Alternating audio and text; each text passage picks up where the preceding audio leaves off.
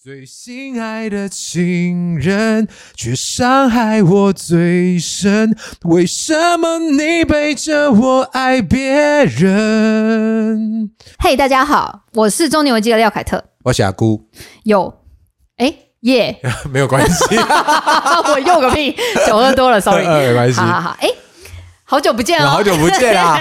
哇，上次见面不知道什么时候啊真，的耶，我们要来聊好久没有聊的话题，就真的是关于当兵跟生产。聊到哪里都不记得啦。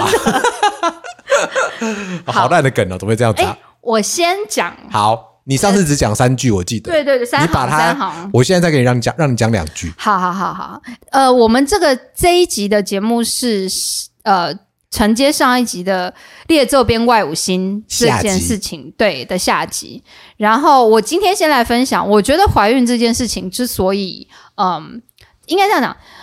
呃，最一开始我跟秋的定调是觉得说，当兵跟生产这这两件事情分别有点像是男性跟女性的勋章。不过我后来发现这件事情其实会对于某一些，譬如说，嗯，她因为某一些状况没有办法当兵，或者是因为某一些状况没有办法怀孕的人，呃，我怕大家会觉得心里面有一点酸酸的，会觉得对，因为有时候不是不是他不想，，不是他不。想嘛。那呃，我这边还是，所以我们其其实不太呃，应该说我们还是会做一点平衡报道啦。嗯那我这边先讲一下，我觉得怀孕这件事情对于一个女人来讲，其实那个身心的改变。是，嗯，可能如果你是他的伴侣，你会比会比较有一些感觉。嗯嗯嗯，可是如果是譬如说外人，或者是你其实还没有接触过怀孕过的人，你很难想象的。首先，哎，嗯、我印象最深刻的是，譬如说我妈就会跟我讲说：“哇，你看起来就像一个妈妈了。那”那时候我会。嗯，还不知道他是在 cos 我的时候，会以为这是个赞美，这样子就是说我看起来我妈妈母性的光辉，就不是。他就告诉我说，因为你怀孕的时候，嗯，你的身体为了要承担那个另外一个生命嘛，所以你其实会对你其实会有一些就是身体上的改变，嗯，你那可能骨头均匀的会不会撑大一点？哎，我真的我这边要讲，我跟你讲，一定很多女生会遇到这个困扰，就是我的脚大了一点，可是它没有到 半号的那个，我知道，所以我每一双鞋都觉得有点紧，可是我又买到下一个尺寸，我又太大，对，加鞋垫啊，但是我就觉得我很气这件事情，所以我那时候其实怀孕完，我几乎所有鞋都不能穿，然后我就觉得很北怀孕完了也不能穿，所以你脚长真的长大了。真的，它就是长大了一些，哎，有这种事啊这样？子对。然后像譬如说背会变厚一点，然后什么，背会变厚，为什么？嗯，我不知道为什么，但是你知道我我那一天好像我不知道我那天刚好滑到一个什么，我应该点到什么不对的广告，所以 YouTube 你被推播了什么对 YouTube 推我一个什么地方妈妈，背后了一寸，年纪大了五岁的那个广告，就是他在叫我什么怎么样可以让背看起来比较薄吧，就是看起来比较纤细这样子。这这个我我其实可以感觉你要说什么，，因为你知道，确实欧巴桑看起来就会比较有一点。呃，即使是很瘦的人，他可能看起来也有一点，对，就是他背背的肉会有一点点，浮。对，有一点点泡泡的这样子。嗯。对，那这件事情也不是我愿意的，而且还有譬如说，怀孕的过程当中，因为可能各种什么黑色素的沉淀，所以很多地方会变黑，嗯哼，譬如说脖子，脖子会变黑，为什么？嗯，我不知道为什么，嗯。它就是一个荷尔蒙的关系，？OK，所以我的脖子看起来就会黑黑的。那什么什么嘎吱窝那种就是很正常，因为反正其实坦坦白讲，嘎吱窝你平常很少给人家看嘛。嗯但脖子黑黑的这件事情就让我觉得很美送。可是她还好，是她怀孕就生完小孩以后会退。啊，然后还有什么？哎，我要问个问题，嗯，就是乳房会变吗？变超多啊！我觉得我真的是已经超级幸运的了。在在这边可以问一下我们，我们男朋友就坐在旁边，好不好？没有，因为我觉得他在那点头，我有不是，因为重点是，我觉得原本我胸部就小，所以他其实没有什么可以捶，能捶的范围不大。可你知道，像我妈，你姐我又要出卖我妈，我真的很希望她永远不要听到这件事情，因为这一集真的很冒犯，我觉得很冒犯。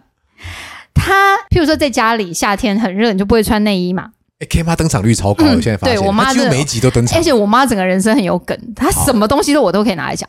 好，就夏天很热，她不会穿内衣在家里，可是因为她我前一集前几集有讲到说，她跟我姐两个人都是非常非常丰满的那一些，对，有有有有收到，所以你知道她很丰满呢，她胸部下垂的那个力道 力道就很大嘛，就受到地心引力的影响就很大。嗯然后他穿的那种，譬如说棉质的 T 恤啊，然后在夏天的时候很热啊，他会在坐在电视机前面看电视的时候，他会把他胸部翻起来一点点，然后把那个那衣服往下面折，塞一塞一些可以吸洗汗。汗，对，然后我每次看到那个画面的时候，我都 啧啧称奇，你知道吗？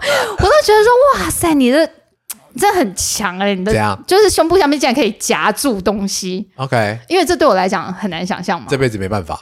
对我这我夹不了东西，但它还是有点下垂了，我觉得那很难免，但是它没有到可以夹住东西。啊然后我觉得像呃喂过母奶的妈妈也会有很明显的感觉，就是说，因为不管你是喂母奶也好，或者是用挤乳器也好，它都是因为有一定程度的那个吸引的力量把那个乳汁吸出来，嗯所以它怎么讲，乳头会有一点变形，啊，就它可能不像少女时代那么。少女时代是少女的时代，不是少女时代哦。没有人想到这一点，呵没有人想到这一点。样呵？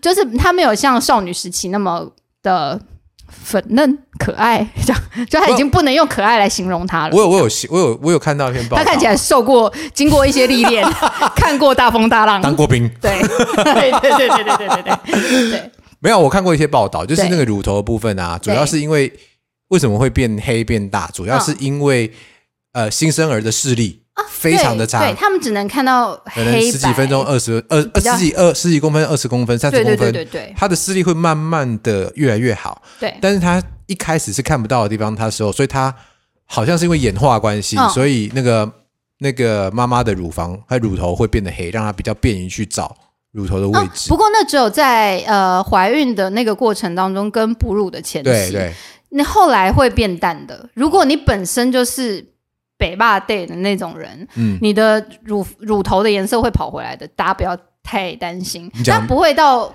完全跟新的一样好，你今天真的很政治不正确，你 还是会就是它的颜色不会真的一直那么深这样。好好，你这样讲我就放心了。对，你干嘛？你担心什么？你担心谁呢？你哈？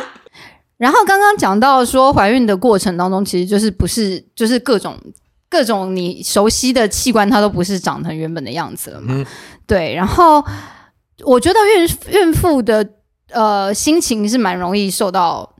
怎么讲？我自己有一点点受影响，但是那时候想要迎接新生儿的喜悦会压过这一切，所以我自己是觉得还好。毕竟我本来就不是以色服人的那种人，对，所以就觉得好像还好。那我印象比较深刻的是，呃，生产完的那个瞬间，哦因为我是后来是剖腹是剖腹产嘛，啊，对对对，俗称的卸货。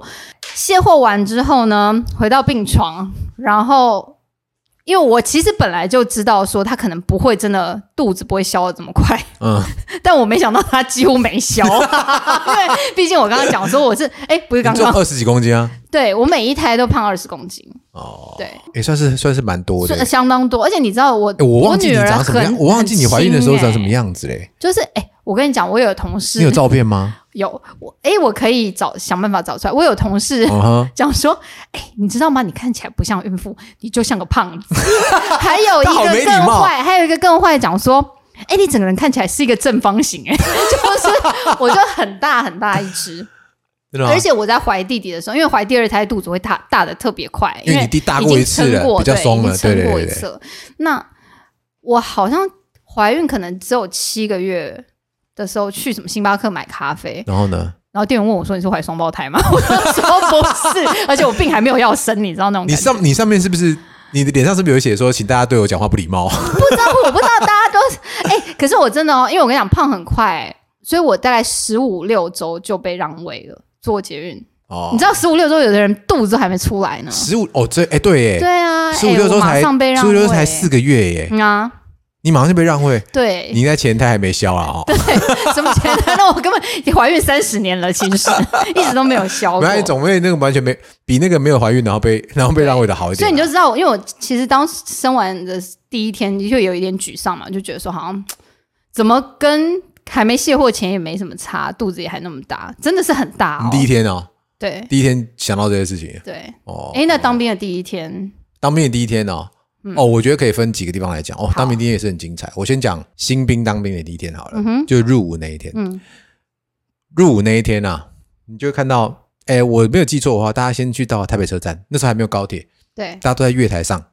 哦，大家会先在那个呃，就是大厅那边集合，集合，然后会有人就是有指指挥嘛，说啊你是哪一个关？那比如说我那时候去大内哦，大内的，然后是哪一个，反正哪一区的啊，哪一梯的，就在这边。那个时候啊，整个当兵，你就会感受到整个当兵生涯所谓阶级的开始。嗯哼，阶级哈，我们刚刚讲当兵，刚刚讲一挑、两挑、三挑嘛，送行的时候你就看得出来阶级。嗯，什么阶级你知道吗？就是看来送你的人排场有多大，哦，你知道吗？然后啊，亲家朋友有偌济，黑五啊这，然后你大家知道最可怜的当然就是一个人的嘛。对，那一个人的还有分，嗯，一个人的还有分，就是有剃好头发，然 后一种是还没剃头发的。OK，对，然后有剃好头发，哦，那真的是之之之凄凉的，你知道吗？对然后他就穿一个，哎，他我跟你讲，穿的是便服，有没有？对然后剃一个超短超短平头，然后一个人背着包包，然后不跟任何人讲话，站在一边，然后站在那个那个牌子旁边，就是说大内营区哦，嗯腰拐动两梯的地方的旁边，他一个人在那边，有够凄凉的。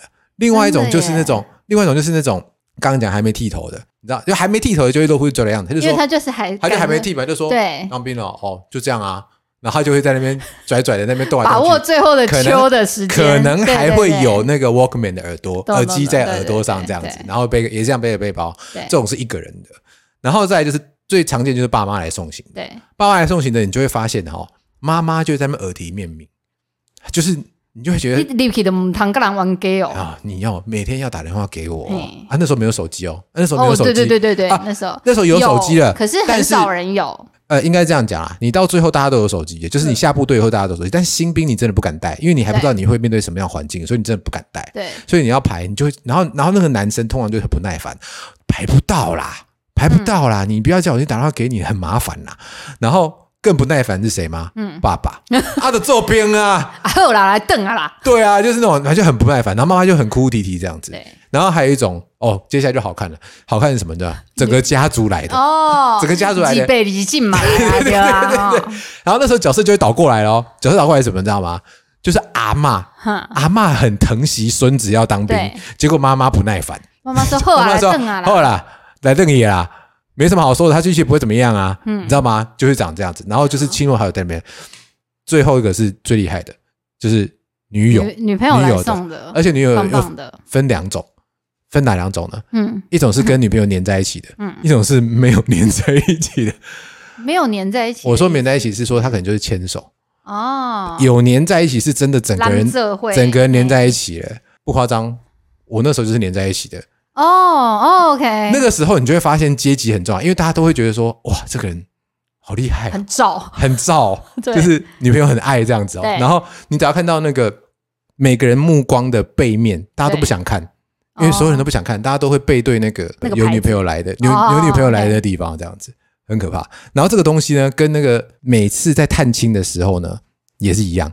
哦。探亲的时候，呢，已经入伍了，已现在要经入伍了探亲了，入伍探亲的对时候，已经探亲的时候也是这样。像我有一年呐、啊，不是有一年，就是那一年在打三军演训的时候，那么在屏东、探亲的时候，也是你会通知你的家人说，哎、我们好不容易放放两天假，看你要不要来屏东。嗯，那通常啦，哈、嗯。听到屏东，我们大部分都台北人嘛，哦，对。听到屏东哦，爸妈都不会来。对，然后如果有有那个女朋友下来的时候，你知道吗？因为我们坐那个游览车从营区出来，然后那个人就女朋友在那个路边，对不对？对。然后所有的男 所有的男人啊，嗯。都会跟猴子一样，直接贴在那个游览车的右边，嗯，然后就是直接说，一直看。直接说，哎，看那谁的马子，看胸部好大啊。对。对，然后那时候我的我的女朋友呢，就让我都非常自豪。对，对我那天就跟她讲，刚好认识对。小秋那时候的女朋友，我那天就跟她讲说，麻烦你就穿最低胸的来。你你到底把自己女朋友当什么了你？哎，她自己很开心啊，对，她就是她对就是那种她就是那种会让人家觉得，哎，她就是那种会让男朋友有面子那种人。对对对对对对对，那时候就会觉得说，哦，小秋很燥，对啊，你女朋友赵超辣的哥哎你，对，然后他就会又是那种，然后就会就整个很风光这样子。你如果只有爸妈来，就真的很逊。你一定要叫女朋友来，而且要穿的很辣。但是爸妈来也有好处，爸妈有时候会带好吃的来，但哦，有一种爸妈是很地很贴心的，对，他带好吃的他会，照顾你的弟兄、照顾你的长，照顾你的长，邻兵。照顾你的长官。哦，而且你知道吗？他如果带来就是有没有？他大概拿了三四桶那个铁桶，铁的铁便当盒啊，嗯。三四盒，就是那种嗯。哎、叫你长官一起来吃啊。哦，对，那种就哎、这种也还不错啦，但就是可以那个我那时候去探亲吗？对。的时候，我有一次是哦，对你也有对我去什么呢？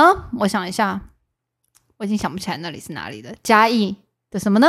我想不起来 完全想不起来是，真的很不好意思。我男朋友那时候还没有下部队，应该是吧？好，呃，我男朋友，哎，我们那时我们可是两年两个月的那个哦，那种兵、哦，那时候有那么久吗？至少有两年，因为我印象非常深刻。他有告诉我说，当兵是不是当了一年叫做什么？破冬对，剩下一年叫做什么？哪有是剩下一年有破冬了？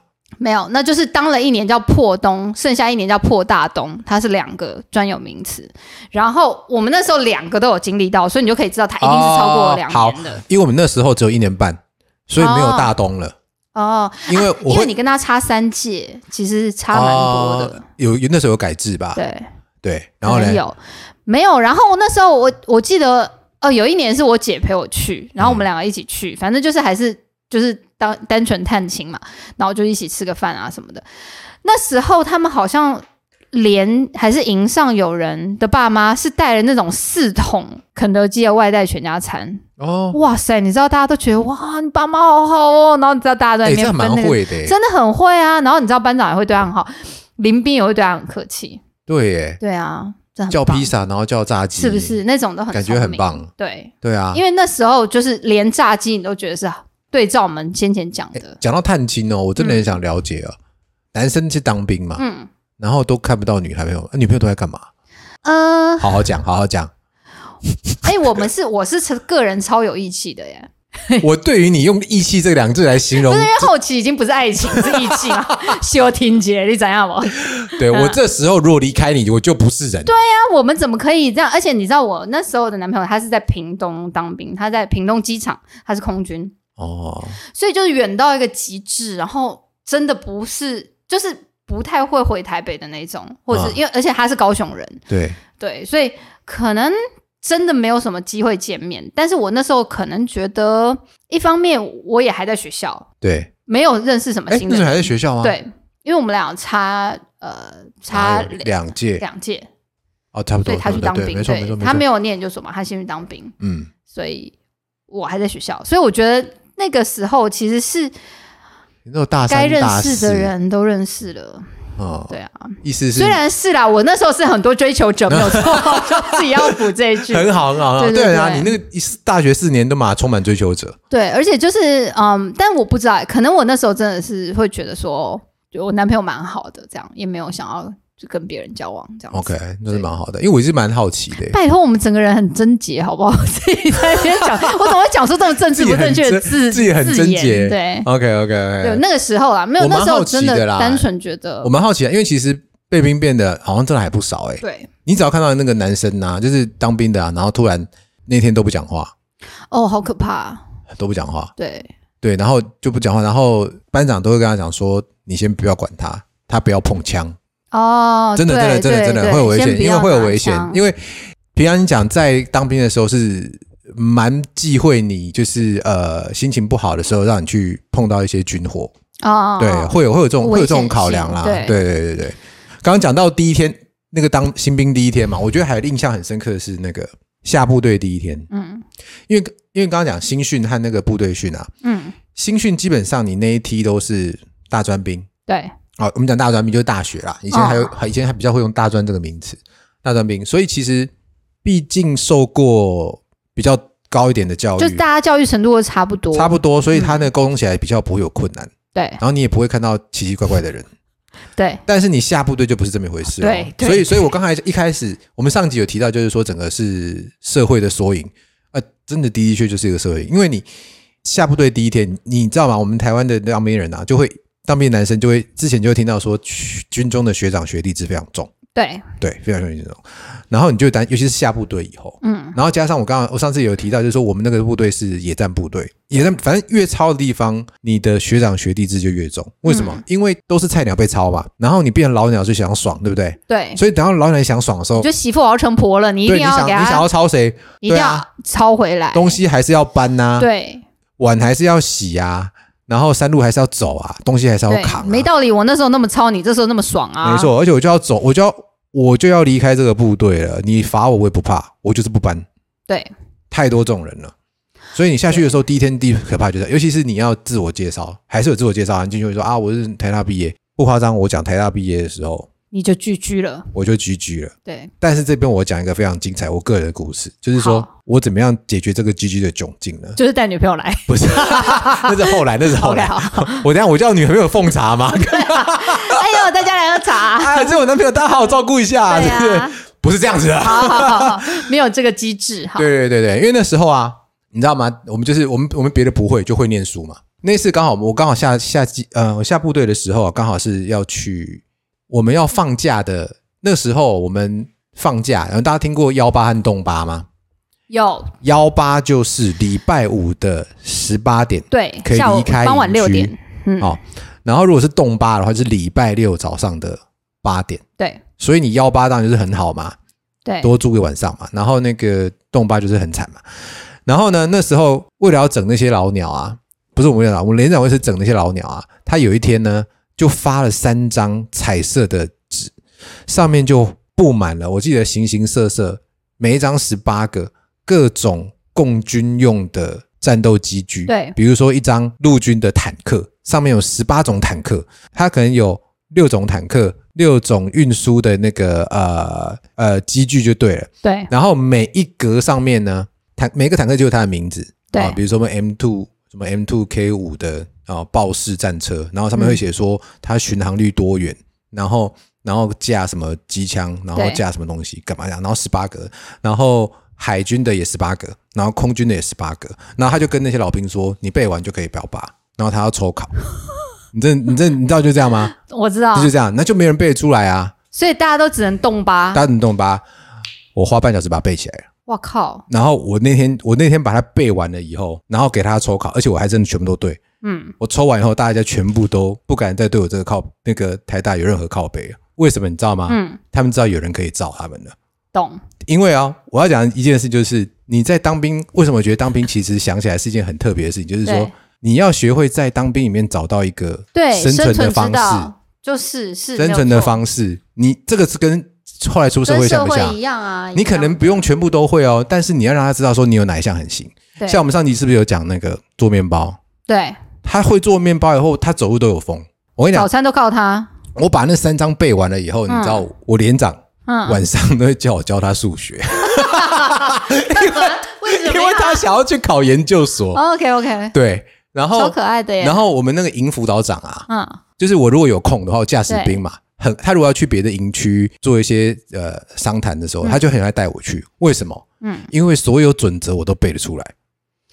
对啊，你知道吗去超有用所有。整个都背得出来，而且我就是那种装超乖的，我就是那种腰杆会打超直，然后那个报告室，报告室，所有事情我都背得出来，对就带我去超有面子。然后他跟我，然后他跟我讲说，你知道我们这个人在台大毕业，在我们连上只是个驾驶兵，对啊他就，觉得哇，走路我们那边还有哈佛，佛毕业的呢，没，并没有，好，并没有。哈佛毕业来当兵吗？好，对啊，对很，有趣。所以这整个是真的是一个社会的熔炉缩影。对我们那个耶鲁毕业也当兵啊，我们谁农农啊，农农哦，对啊，我们农农很棒啊，对。农农农这没得比啦。我还好，我本来是农妇，但是自从他交女朋友以后，我就不是你。干嘛这样？人家不能讲干嘛？我不能嫉妒是不是？不能允许我们有一点哦而且一差还差十一岁，对啊，农农你这样不对耶！而且我跟你讲，他那时候那个选举期间很喜欢传讯息给我，现在都不传了，我都很想要传一个讯息给他说。小编姐卸甲归田的啦，你，我都很想传一个讯息跟他说，你交女朋友我原谅你，但你要多传讯息给我们。这样子 超白痴的。哎，对啊，吴一诺有当兵好强哦。哦，我觉得他他他他志愿回来当兵，对不对？对，啊，而且他还还军陆战队很对强。我觉得蛮厉害的。说实在，对对，对。然后还有，我觉得当兵还有一种人，嗯，呃，我我觉得这样回想起来哦，其实我觉得还有很多就是呃，现在就是俗称是八嘎囧啦。哦哦哦，对对对对对，他先不管他是不是真的是八嘎囧，反正你一看就知道。为八嘎囧这个这个词已经变成了，呃，就是我觉得有一个代名词。这个代名词，但是就是哦，可能有在走江湖的人，对对对对对。或是说不管他是不是中辍生，反正他就是有去走跳的人。对对对。啊，那种人很明显可以辨认，，OK，明显可以辨认，他就是那种人家口袋会放笔，对不对？对，他会放槟榔哦懂你懂你懂然后那当然嘛，那身上刺龙刺虎是不用不用提的。对，但我觉得我后来想想，那些人其实都蛮可爱，哦其实都蛮可爱。我觉得他为什么可爱，是因为他们其实很直啊。哦，对啊，你不要惹到他们，你不要当白目。比如说像刚才他如果说 开玩笑这样子，狼若回头，不是报恩就是报仇啊！对嘛？我们也有是报恩的时候，你知道，我们狼若回头就是这样啊。我跟你讲，他什么叫惹到他，你就知道。比如说刚才老刚才那个连长在讲说，谁在给我乱动哈，谁干嘛，对谁比如说呃，注意注意的还动那种，对对，还动，那你就真的还动被抓到。我跟你讲，你就是影响到他的权利的时候，他就是会对你很不好。懂，他你觉得他很白目，有有一句话叫做什么嘛？嗯，不打起不打懒专打不长眼。啊，，我觉得这很实在啊。对。对，因为懒是你不要给人家看到，对。叫，做懒，对不对？你自己没有做，但你起码不会添麻烦。哦，北巴熊家哎，对，但是你只要基本上那些人，你会看他很，因为我们以前大专兵的时候，真的没有遇过这些人，啊，你会很怕。嗯嗯嗯，然后，但是其实后来跟他跟他们比较熟了以后，其实他们说实在，他们会的东西不太多啦，对。他，们会的东西不太多，但是他们家人打混摸鱼还真的蛮厉害的。哦，我觉得有一个超厉害，他平常就是超超凶狠的，然后下龙家后不用说，他的他的工在我们在我们连上的工作呢，嗯，就是焊接，哦，焊接是不是很有用？很有用哎，很有用嘛很对不对？这个很难，这有门槛，很有门槛，对不对？然后呢，焊接，然后你就看他每一天哦，嗯。真的是每一天，除了吃饭以外，嗯。他都拿那个东西在那边吃，哦，都找得到东西可以焊就对了，对，就是焊床架啦，哦焊门板啦，焊那个安官桌旁边的东那个呃军械库的门呐、对。哦，这样子，OK，然后焊枪架之类的，然后然后呢，他每天都睡到九点，哦，就不用出操，不是，为什么？因为每天早上叫他起床就他就说。哎，我昨天汗太多，眼睛很痛，你让我睡久一点。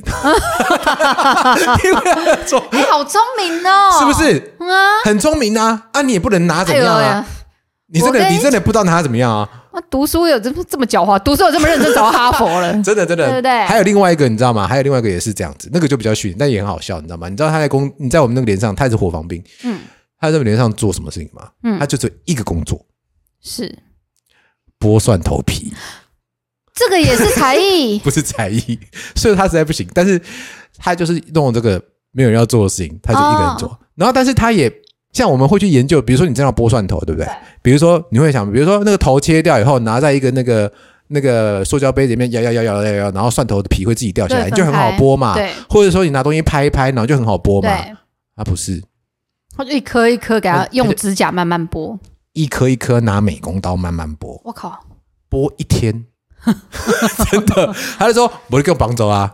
我很辛苦嘞，手都是那个味道哎，对啊，不然你来剥啊。拉手枪的时候都会拉拉的。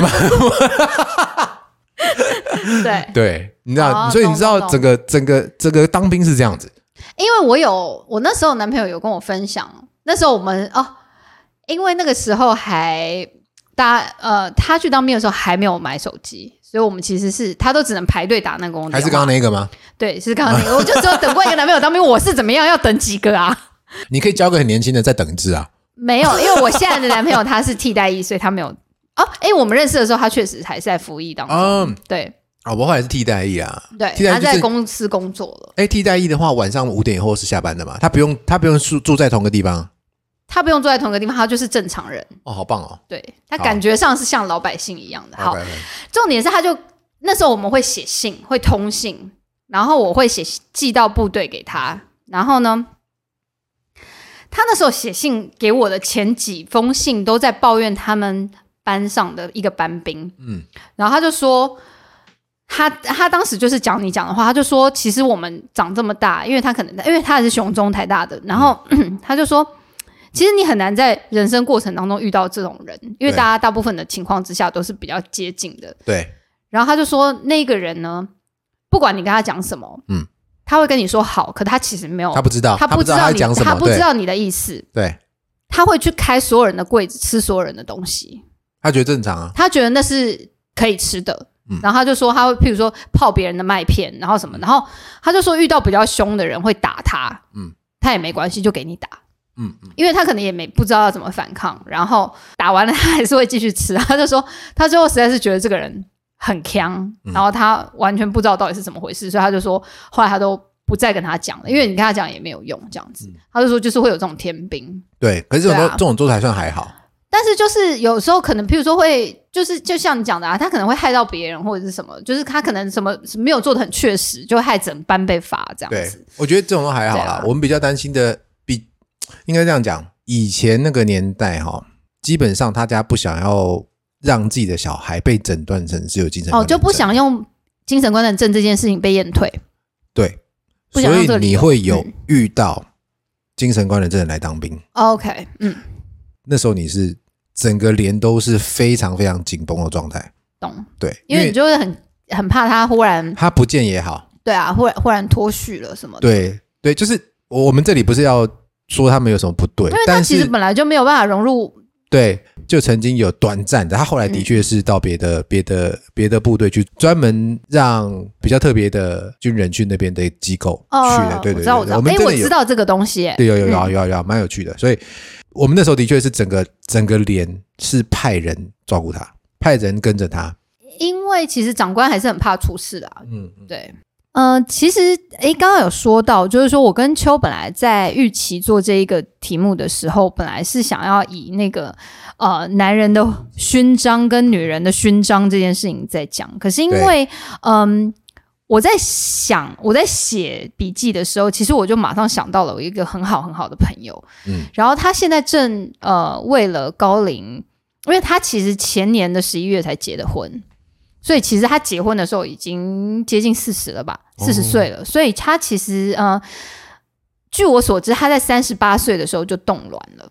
哦冻卵、哦，对，因为他当时还没有对象，可是他觉得他的一生当中，呃，可能应该还是要有小孩子。万一有小孩，万一呃接下来有对象的时候，呃，却已经，譬如说卵子已经比较老了，品质不好之类的，所以他当时就去做冻卵这件事情。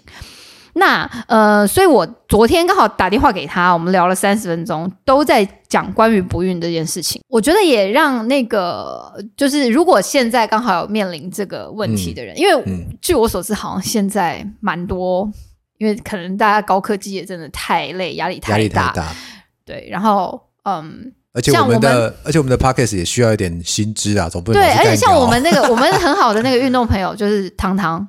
他家那哦上上礼拜哦我们去、上上礼拜我们去他家玩，然后他家他住在竹北嘛，因为他在台积电工作。嗯，他家的对正对面有一个非常漂亮的一个公司，有个很大的院子，然后楼盖的很美，公这样子。司啊，公司然后呢？然后我就说哇，万一你换到这个公司来工作的话，那不就很近吗？下个就是下来楼下过对面就到了。他就说哦，这是一个不孕症的，做不孕症那个的嗯哦工哦，生计专门那种的。在专门对他就说很赚钱不孕这个问题啊，对啊，所以我相信，就是因为现在其实事实上真的可能做科技业的工时又很长，嗯，然后压力都比较大，所以我觉得可能蛮多人这个问题，所以刚好趁这个时候跟大家分享一下。然后，嗯，我的那个朋友他其实在跟我聊这件事情的时候，完完全全没有任何不幸的成分在里面，因为她刚好是一个非常非常受宠的女儿。好，嗯然后大家知道，呃，冻卵就是你取一次卵哦，嗯，你先吃，呃，可能需要吃药一段时间，反正就排卵。对对对对对，打针一段时间，然后取一次卵，我不管你有没有成功？今天取了多少卵，嗯，哈，够大的卵泡有几个可以取，滤泡有几个可以取，我都不管，嗯，做一次就十五万，十五万，就是不管这一次有没有成功？对，不，管这次取了四个也好，十个也好，我那针打下去，对。你今天来我这边，反正就是要十对五，万。没，有错。哇，他说他们就是生理期的第二天，生理期的第二天开始打针，打打打打打打，OK，然后打到什么？哎，好像是那公司现在有缺吗？不不是不是那个公司，他是去医院做的。哦，对。哦，然后先跟大家讲一下哦，现在台湾的法规还是呃，你有伴侣的人才可以做，然后据我们两个人昨天的讨论跟看了，我自己查了一下 Google，就是虽然同婚通过了，可是、嗯嗯，同性不能做、对，因为他那还是没有解决精子跟卵子的问题。哦，对，因为你两个同性人就是一定势必是缺精子或势必缺卵子嘛，那可能那个东西还是没有一个呃相应的。所以如果真的，要的话，还是只能收养或领养。对对目前现行的法律是这样，就你可能只能出国做这样。嗯好，那台湾的法规呢，就是说，好，我们刚刚不是讲完了吗？那你到排卵打针打到排卵，对不对？嗯然后你就取卵。那嗯这个就十五万花下去喽。嗯，好，不管取了多少，反正取卵当天就要受精嘛。对，你的先啊，生，取卵当天就要受精啊。对对对，你的先生也要一起去医院，然后他就是要呃嗯把他的精液射射在一个杯子里面，对，然后就就受精，然后就培养个三五天，三天或五天不一定，看每个诊所的。呃，有的医生每个医生想法不一样，反正就是三到五天这样，然后再植入你的受精卵，然后植入受精卵到母体到妈妈的体内之后，你就要开始吃黄体素，嗯，让它着床，跟塞黄体素塞剂，嗯，对，让它着床比较的对比较容易着床，比较容易呃稳定下来。然后就就这么再塞个两个礼拜，看有没有怀孕那。这样多少如果钱？没有啊，这个就是十五万。十五万之内，就你现在讲的十五万整个疗程。对对对对对，这就是一次疗程这样。然后我就，因为他先前做的那个，他先前三十八岁的时候动的那十四颗卵子，嗯嗯 已经全部用完了，已经没有，已经都没有成都功没有成功。那两他他是两次取卵，所以他那时候已经花掉三十万了。然后他今年到现在是九月哦，嗯现在九月，他已经做了六次了，所以就这样，每一个月做。他就说有时候身心今年灵的又做煎熬，做又做六次。对我听着打那个针好像不舒服。，对。然后他就说他每天都自己打针，就是打针吃药，打针吃药，打针吃药，自己打针吃药，对自己自己帮自己打针。对，啊，为什么会这样？因为他就是要打那个针，你不可能每天跑回去医院打呀。然后他就说，我就说，所以就一次是十五万，然后你做六次，他就说对，就加加起来已经超花超过一百万了。然后，但是他的，我我觉得，因为我昨天有问过他说，你愿意让我把这个故事分享出来吗？嗯嗯他说他他觉得非常 OK，因为但对他来讲，他经济上既没有太痛苦，太大太痛苦。对他也会觉得，可是这件事情就是他想要做的事情，所以他也觉得可能身体上会有一些些，譬如说你不能喝酒，因为他原先是一个很喜欢品酒的人，跟我一样 品酒哈。哈 OK OK，他也告诉我说，对啊，就是有时候你会觉得哦，身心灵已经到一个极限了，嗯我决定这个月要休息，他可能就这个月先不做。嗯嗯。然后他也有特别说，这个费用嗯，是他爸他自己爸爸出的，会出对，对，因为他他们家刚好是家里有开公司嘛，然后反正那时候我就问他，我就说，因为我非常非常，因为我知道他其实他先生也对孩子蛮好的，就是每次几次出来玩，他先生可能对小孩都蛮有耐心的，对，然后他本身也很很喜欢小孩嘛，嗯所以我就会很希望他们赶快成功了。对，嗯，但是我还是有问他，我就说，那如果说真的都一直没有不成成功，啊你打算做到什么时候？啊对，这也是我想问的。他就说：“呃，做到我爸破产吧。”我怎么要笑什么的？我懂，你懂那意思吗？我懂就不是说做到什么，哎，这四十五岁了就没有啊，没有没有做到爸爸没有没有要拿钱，感觉是 对，有没有？那爸爸财力很雄厚，这样哇，对。然后我就啊，刚好因为昨天我们在聊天的时候，他先生也在，然后他就说：“那你要不要跟我先生聊聊？”这样子，然后我就。反正我就问一下他先生，因为其实我们先前见过蛮多次面，大家都很熟，这样我就问他说：“那你觉得就是这对整件事情你的看法是什么？”他就说他觉得，当然一方面是伴侣很辛苦嘛，就是他心疼太太，他其实也很难。做什么啊。对，然后他就说他可能就是配合这样，但他每一次试了，然后失败，试了失败，他觉得嗯自己很像那个薛西佛斯。你知道吗？就是把石头巨大的石头推到山顶上，又滑下来那个希腊神话里面被被宙斯惩罚的那个人。对，然后我完全，其实我就不要讲完全，我觉得某种程度上面我可以体会他的那种每个月徒劳无功的那种痛苦，就是嗯嗯可能没有到痛苦，很无奈吧，我猜。无奈吧，就是你对，呃，因为你知道，可能另一半有期待，所以你你觉得好吧？因为如果至少我打一炮可以配合的话，那那我就打嘛。因为对男生来讲，其实已经算是呃做到该做的事情了。因为我朋友还直接讲说他超轻松好不好？他只是打在卫生纸跟打在杯子的差别好吗？我都说对对对，讲的也是没有错啦。不过老实说，男生遇到这种事情蛮无力的，因为其实我做什么，男生做就是我知道你很辛苦，对但是我是完全没办法对啊，帮到你什么，因为如果我劝你不要做，好像是也不对，好像对，好像是我配合度低，但是我是完全没办法帮你分担。对啊，嗯对啊我可我最多能就是可能哦听你讲讲话，对，然后在你在任何低落的时候，我给你鼓励，对，对，大概是这样。但我觉得那样好像永远不够。但是嗯，我我我觉得以这样听起来啦，虽然不认识那个人，嗯但听起来就是他男生其实某种程度当然没有像女生那么对严重啦，但他那个失望和期望的那个不断循环啊，听起来是有点煎熬啦。对，但是我本来其实其实也是想要以一个煎熬的角度来报道这个 这个事件，但其实好像一点都不是，因为我发现我朋友是以非常轻松的口吻在谈这件事情，然后我就跟他讲说，你好像一点都没有觉得你要不要访问他爸爸？不舒服，他爸爸很煎熬，对爸爸很煎熬，爸爸就想到过来啊，啊你去给我一个门哦不，找我玩哦，哎。对，然后不是因为他就说，我觉得他的角色是特别的，嗯，嗯。应该说他的情况，我不知道是不是大部分人的情况，我觉得应该不是，怎么说？就是他刚好是那个没有，其实没有受到来自于任何一方的压力哦，对，就是他自己是想要这么做，他爸爸也觉得你想做就做，我支持你。那他的公婆则是一句话都没有说，完全没有谈论过这件事情。就是他们事实上在结婚的时候，因为结婚的时候，其实我朋友也已经四十了嘛，嗯公婆也都知道他是一个就是已经四十岁的人，本来就可能在生育这这件事情上面不一定那么有、有机会，但是他们也完全没有说什么。嗯那我觉得，其实我我同学我还是觉得他蛮幸运的，然后他也他自己也很乐观，然后他也对于这件事情一直保持一个不是那种很苦情的嗯的态度，这样。但我后来就问他，我就说，所以你是真的很喜欢小孩，所以一直很想要。他就说没有啦，其实我只是不想上班。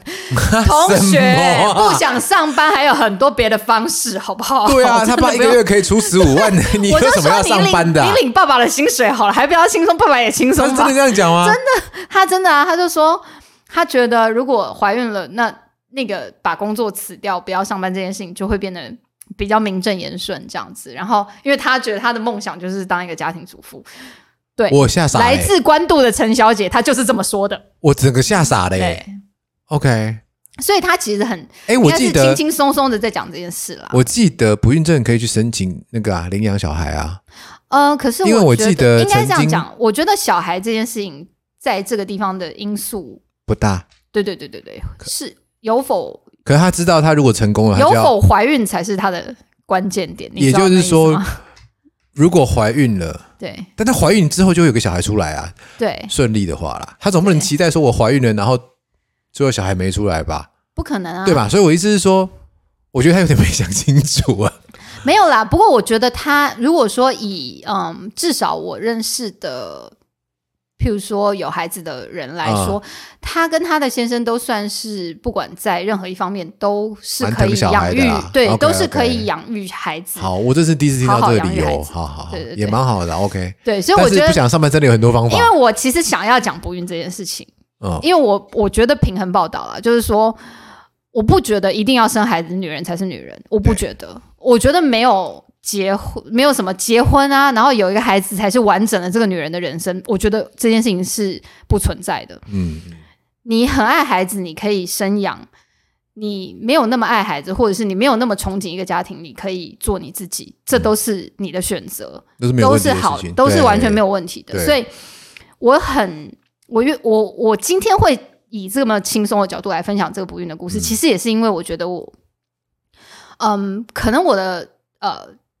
可能这个故事里面没有那个压迫的成分在，所以我觉得可以讲的比较轻松。只是说让大家知道一下哦，如果你真的想要，如果你真的还想要孩子，可是你可能没有办法自然受孕的话，嗯、可以可能可以听听看说哦，到底是一个怎么样的过程，或者是到底需要多少费用？对啊，嗯，相对的啊，像男生这边啊，如果是我们一开始有讲嘛，上集一开始有讲，就是当兵是不是一定要当兵才算是一个男人呢？其实说实在，也不可能是这么绝对的事情啦，因为有太多当过兵的人没有担当，这也是司空见惯的事情啊。只是说，呃，在我们以前这个年代，当兵是一个没有办法选择不要，的事情。那当然，现在好像剩四个月，是不是？现在剩四个月，我会觉得，尤其是刚刚讲到那一段，就是整个社会的缩影这一段，我是个人觉得，呃，如果不要那么长，我是蛮觉得那个经验和那个回忆是真的蛮不错的。你看，我们刚才。我刚刚不不开玩笑，我刚才只讲了一半的笔记，真的 漏漏的。然后我们录音，我们录音是不允许我们录第三集，所以我们都会等，我们等下就会把这件事情做个 ending。对，但是呃，对，关于讲到当兵这件事情哦，虽然我觉得呃，在此我可能也是没有什么立场，就是发言，但是我只是觉得啦，就是说，因为当时在嗯去年前年底，哎，去年，反正就是在选举那段时间嘛，那。我们因为 follow 了那个，你要讲农农了吗？对对对，我要讲吴一农，但我这次不是以一个农妇的角度讲，我是真心的要讲，就是因为他好像是呃，针对国防这件事情本来就已经有研究，在他还没有要出来选立法委员之前，他就花了很多时间在研究这个议题。嗯，他那时候有一个主张，其实就是说，台湾的兵役期间，其实如果说真的是四个月那么这么不长的话，他觉得就是你要让大家。有你你知道吗？很多人不是很都会很喜欢讲说当兵会变笨吗？就是因为其实就是当兵里面当兵会变笨，我还有一整页没有写，那没有关系，我们下次再做。但是就是说，如果你要只是把所有的。就是那一个年纪的男男子圈在某个地方，然后让他们做一些日复一日无意义的操演，跟写一些超白痴的周记。我知道有一些单位是要写周记，还是所有单位全部都要？对，就是举光日啊。我不要说写周记是无意义的，可能有些人真的很写的很认真，但是如果说他的期间只剩下四个月，大家是不是能够？去想一下，你到底在国防上面要交给这些役男到底是什么？他到底能不能够在国家有需要的时候，真的，嗯，譬如说做一些实物上的应用，或者是理解自己的角色是什么？这样，哎，吴一农在过去的一些 po 文上面有讲到这件事情，然后我觉得他真的写的蛮好的，是如我这种完全没有任何军事背景什么的都看得懂，我觉得蛮好的。讲的很好啦，因为毕竟台湾的处境就是比较尴尬嘛，而且我们选择了一个之前是征兵制，啊现在其实还是了哈，现在还是征兵制，本来要募兵，后来就没有了嘛。哦，那毕竟是有他的考量啦。那如果只剩四个月的话，我是真的觉得像吴云龙讲的，应该要好好的。把该训练的人都训练起来了，就是规划那个四个月的内容。对，你就我们刚刚讲那些训练，其实真的也不用四个月啊。我们刚刚讲那些什么训练，其实也不用四个月，你就四个月好好的训练完，然后好好的放大家回去，这样就好了。其实也不用那么久，说实在。对啊，不然就是大家之后有时有机会受到教招婚的时候，再 再好好的把它你知道练习一下哈。好。好，那我们今天节目差不多就到这边了。那谢谢大家收听。如果说你们对于这一节内容有任何想要跟我们分享的话，也欢迎留言在下面跟我们说。有很多东西是我们从印象来的哈，也没有特别的怎么讲，应该是不会差太多啦。如果什么呃讲不正确的地方，也欢迎在底下帮我们留言哈。对，好，我是阿姑，我是廖凯特，那我们下次再见了，拜拜，拜拜过来哦。